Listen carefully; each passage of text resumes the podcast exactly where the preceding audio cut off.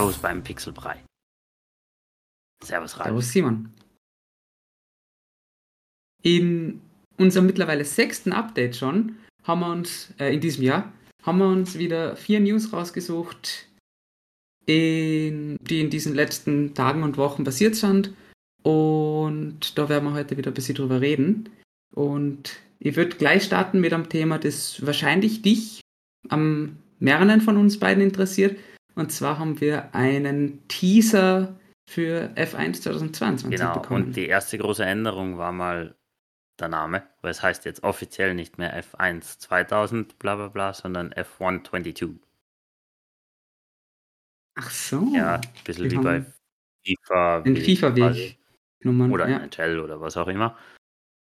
Ja, Ja. wie du schon richtig sagst, das ist im Grunde mein yearly Sportspiel, was ich immer spiele. Mit mindestens, ich sage mal mindestens Mhm. 20 bis 50 Stunden.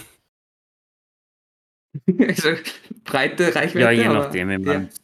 Halt so Go-To Ja, oder. halt mein Sportspiel und eigentlich mein Rennspiel, was ich, wenn Ja. ein Rennspiel spiele, spiele. Und wie vielleicht unsere treuen Zuhörer wissen, hat mir ja das 2021er nicht so gut gefallen. Da gibt es einen Rant von mir in einer der ersten Playlists, glaube ich. Irgendwann im Oktober, glaube ich, war das. Mhm. Und Mhm. ja, ich hoffe, ich meine, ich finde es cool, einerseits, weil sie verkaufen es halt sehr cool, wie auch sich die Formel 1 jetzt neu verkauft mit neuer Ära, neue Autos, bla bla bla, wird sicher cool damit zu spielen. Heute habe ich mir gedacht, ich hoffe, dass sie auch die Sprintformate und das übernehmen. Haben sie das im Ich letzten bin noch mir nicht sicher. Ich müsste jetzt nachschauen, mach mal kurze Live-Recherche, während du mir sagst, was du von dem haltest. Ich habe F1 2013, 14 ein bisschen gespielt und bin dann ein wenig aus der Spiele F1 Welt ein bisschen rausgedriftet und interessiere mich aber für den Sport grundsätzlich. Schau, schau die Rennen sehr gern. Aber ich weiß nicht, ob es das mal wert sein wird. Nein, es so. gibt keine Sprint-Modes im Im 21. 21er Ich hoffe, dass es vielleicht Ja. ähm, machen. Ich bin mir jetzt aber auch nicht sicher. Falls was kommt, korrigiere das mal in einem Twitter-Post. ich bin jetzt zwar Mhm. in einer Saison, aber ich bin noch nicht so weit, weil das erste war ja in Silverstone und ich bin jetzt erst in Montreal. Ich meine, die Saison ist ja nicht komplett richtig. Aber anderes Thema. Ähm, ich hoffe halt, dass sie ein bisschen weniger auf Microtransactions und so gehen, aber das ist halt immer noch EA und ich fürchte, dass das Stimmt. nicht passieren Ja, wird. ja. Da bist du auf dein Rant Genau. gegangen, quasi, dass du deinen Spieler customizen kannst oder deinen Fahrer halt. Im Großen und. Ganzen hoffe ich halt einfach, dass es die gute Weiterentwicklung wird, wie es jetzt immer noch war. Ein bisschen realistischer vielleicht wieder. Wobei realistisch ist es eigentlich sehr. Ein bisschen mehr drumherum wieder. More of the same mit ein bisschen weniger auf Online und Micro wäre mein Wunsch. Wird wahrscheinlich nicht spielen. Wird spannend. Glaubst du, dass man die Reglementänderungen im Spiel auch stark merken wird? Beziehungsweise hat man einfach quasi, dass die Autos sich gegenseitig nicht sonderlich gut nachfahren können haben in der letzten Saison? Hat man das gemerkt im Spiel? Ja, schon. Mir kommt schon vor. Es ist halt immer die Frage, welche Einstellung du nimmst. Weil wenn du wirklich eine Simulation, nie, simulationigere, si- mehr Simulationseinstellung wählst, äh, dann hast du ja Reifentemperaturen drinnen, wie, wo wirklich Karkasse Ja. und äh, Kern, Kern auf Deutsch, quasi sich verhalten. Und mir Mhm. ist schon vorkommen, dass es noch von schwieriger ist. Na, der Kopf. Du Mhm. spürst schon einen Unterschied. Du spürst da einen Unterschied, welche Reifen du nimmst, wie, wie die Reifen sich verhalten. Also das spürst schon. Na, das wäre dann schon cool, wenn es das dann Ich, ich quasi mit kann mir schon vorstellen, dass du einen Unterschied spürst. Also das, vor allem wäre lustig, wenn du Bouncing hättest dann im Spiel. Oder Purposing, wie sie es offiziell nennen. Aber war eh schon zu Ja. viel eigentlich, was ich vorgehabt habe, weil sie haben ja nur einen kurzen Teaser mit Release-Datum und auf Instagram habe ich gesehen, ein paar Renderings veröffentlicht und Release ist zur Info am 1. Juli. Wo ich ein bisschen skeptisch bin, weil auf das GEA im Rendern mir ist das zu früh.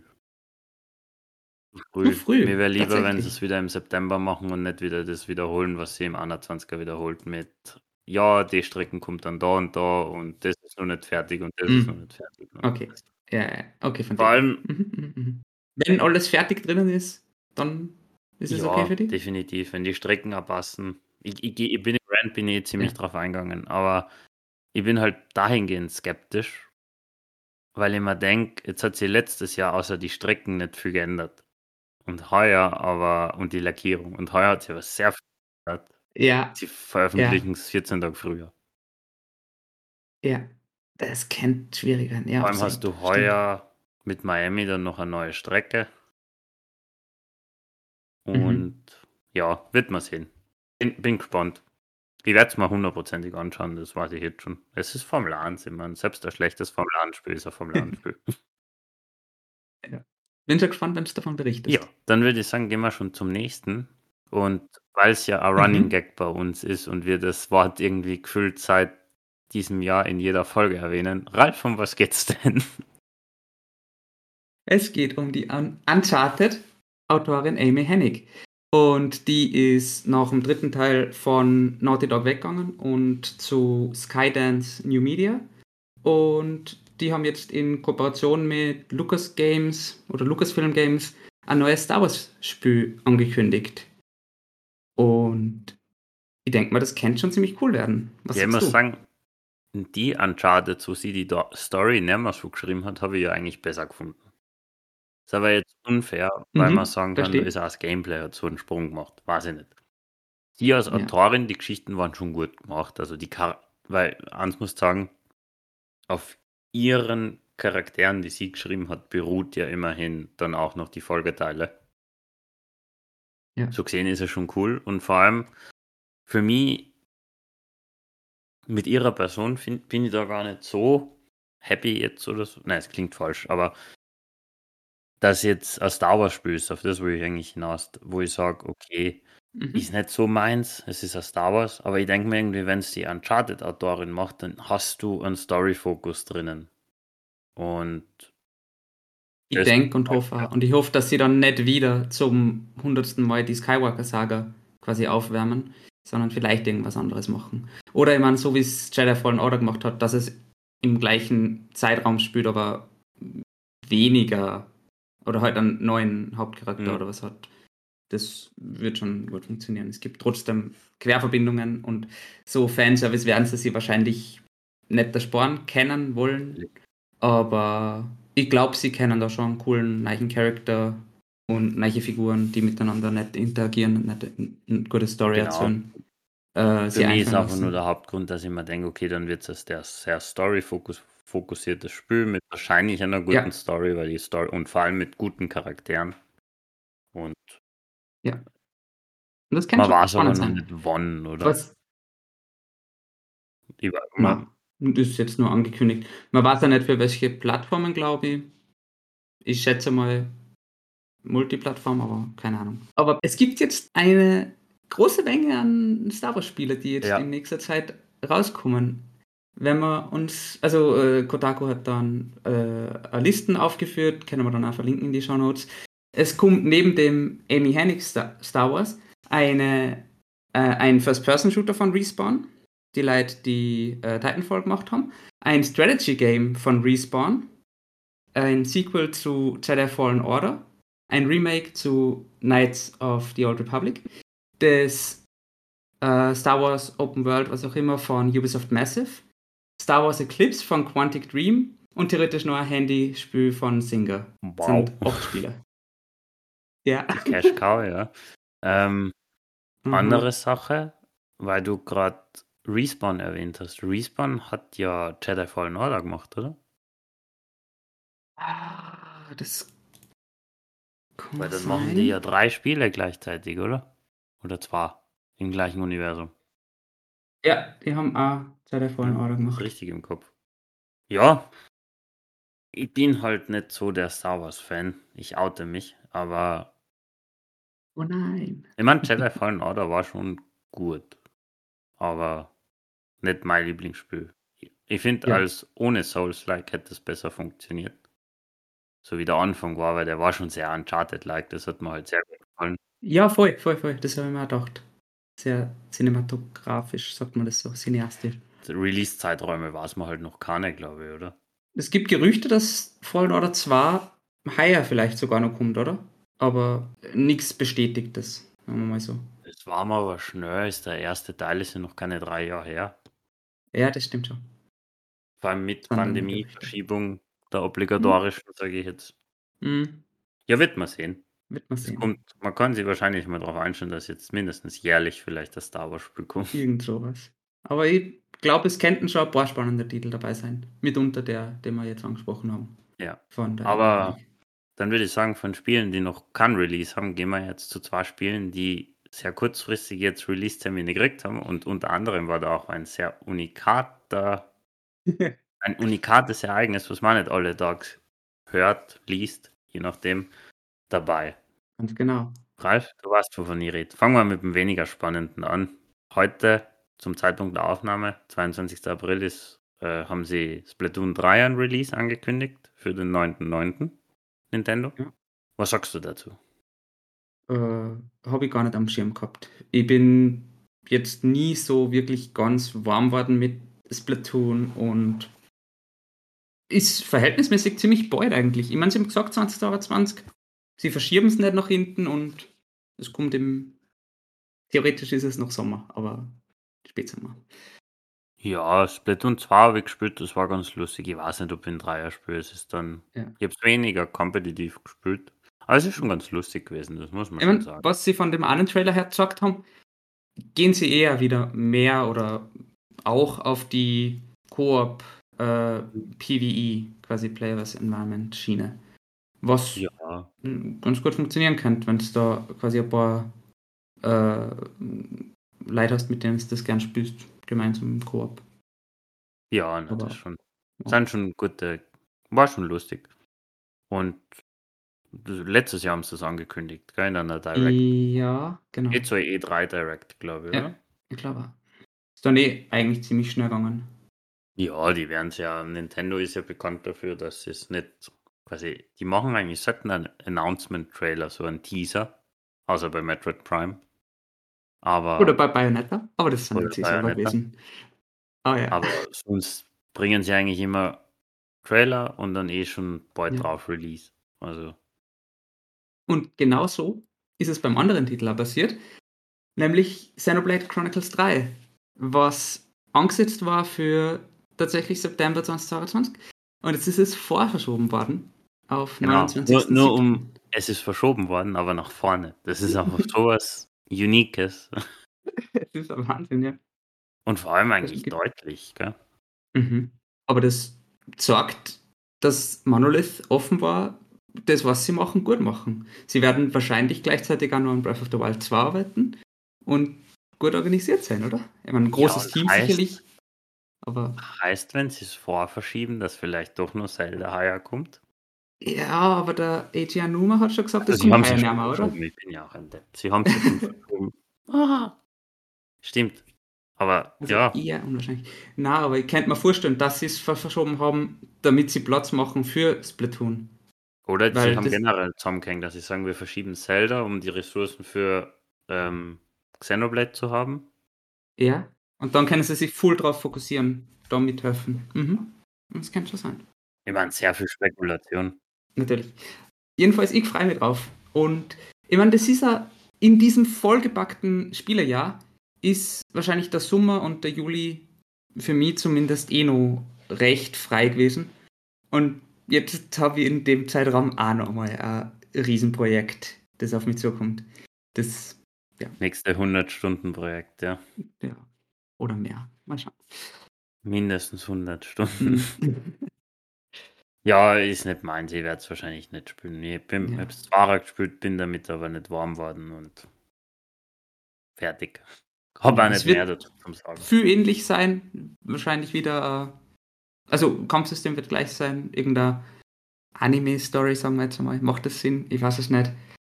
Halt mit viel over the top und Twists und das ist aber nicht meine echte Form und ich kann mich noch und solche Sachen.